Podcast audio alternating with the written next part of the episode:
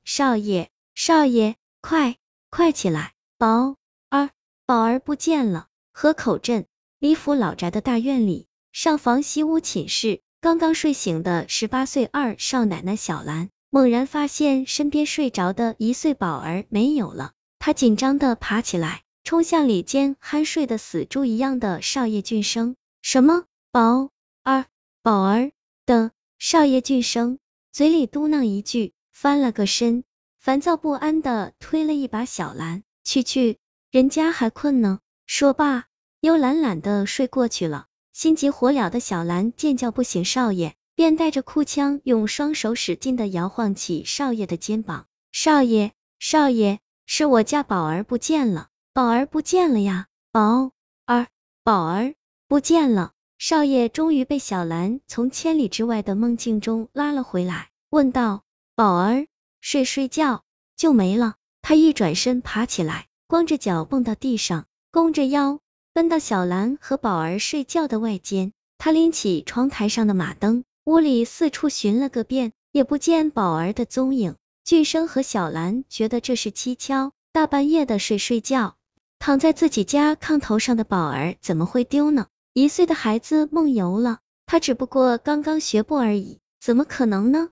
他俩哭丧着脸，不约而同的回忆着今晚的整个过程。夜幕降临，浑浑噩噩、无所事事的俊生在里间炕上鼓捣他码头上新买回的大烟土。外间的小兰把宝儿哄睡以后，例行公事的来到里间陪少爷俊生云雨之后，重新回到外间搂宝儿睡觉。俊生便随后也发起了鼾声，两人都双双沉入梦乡期间，宝儿就没了。宝儿是小兰和少爷俊生所生，李府的李老爷子就俊生这一根独苗。要说这俊生今年都三十好几的人了，做什么事还总是不依本分，不争气。对于家业大染坊上的事，俊生更是马尾巴拴豆腐，没有一宗能低得起来的。可唯独对小兰情有独钟，一天也离不了。其实二少奶奶小兰是美红家捡来的孤儿，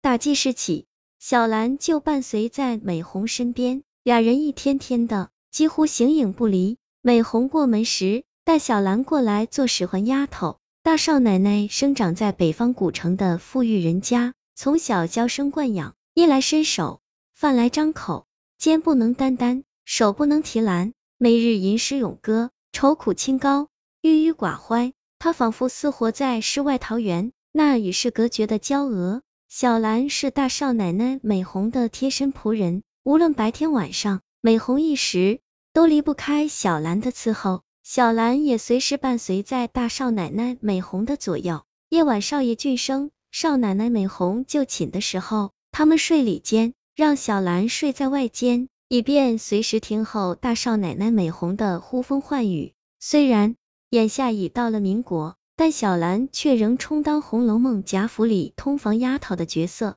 一天，少奶奶美红因风受凉，感觉身体不适，不想陪少爷俊生做行房之事。可少爷俊生胸无大志，无所事事，却对男欢女爱，奇瘾成魔。尤其他每次抽完大烟后，更是不可自拔。不把自己的女人折腾个半死，誓不罢休。美红经过深思熟虑的挣扎以后，决定让小兰临时代替他侍奉少爷俊生过夜。开始小兰有些扭捏，美红的一番开导，小兰点了头。小兰初出茅庐，对床地之事的突然降临有些不知所措。她怯生生的来到少爷俊生的床前，昏黄的马灯映红了她羞涩的脸庞，低着头。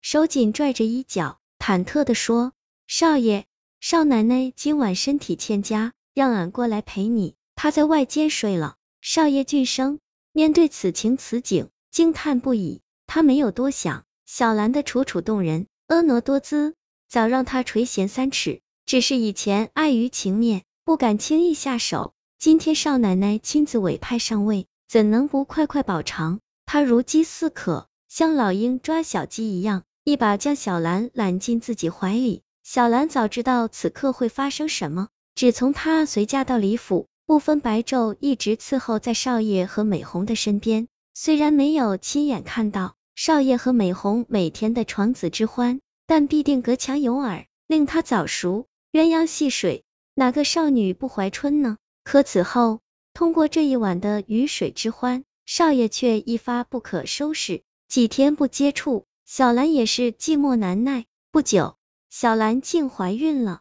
李府老爷子知道此事以后，觉得传出去怕伤了自家门风，就决定让少爷俊生填二房，明媒正娶小兰。因为小兰怀的，那必定是李家的后啊。少奶奶美红。听老爷子和太太说，让少爷俊生添房，自己也觉得心里有愧，因为自己的肚子太不争气了。和少爷结婚十多年，竟然一点动静也没有。他每当目睹俊生和小兰一天卿卿我我，难舍难分，心里就不是滋味，眼不见心不烦。他干脆离开俊生，自己搬到西厢房独住。少爷俊生和小兰办了喜酒以后。少爷更是无所顾忌，他觉得大少奶奶的那块田是盐碱地，干枯荒芜，不长庄稼；二少奶奶小兰这块田好，土质肥沃，清新滋润，能长庄稼。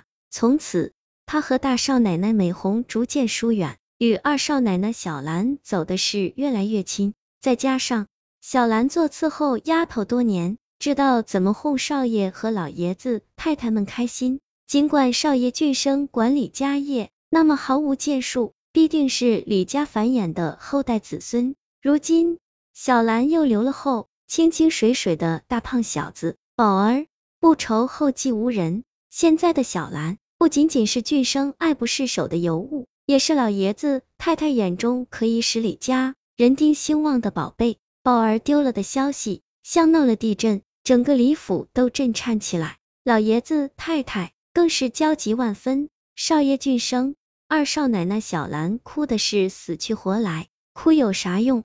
这个没用的东西！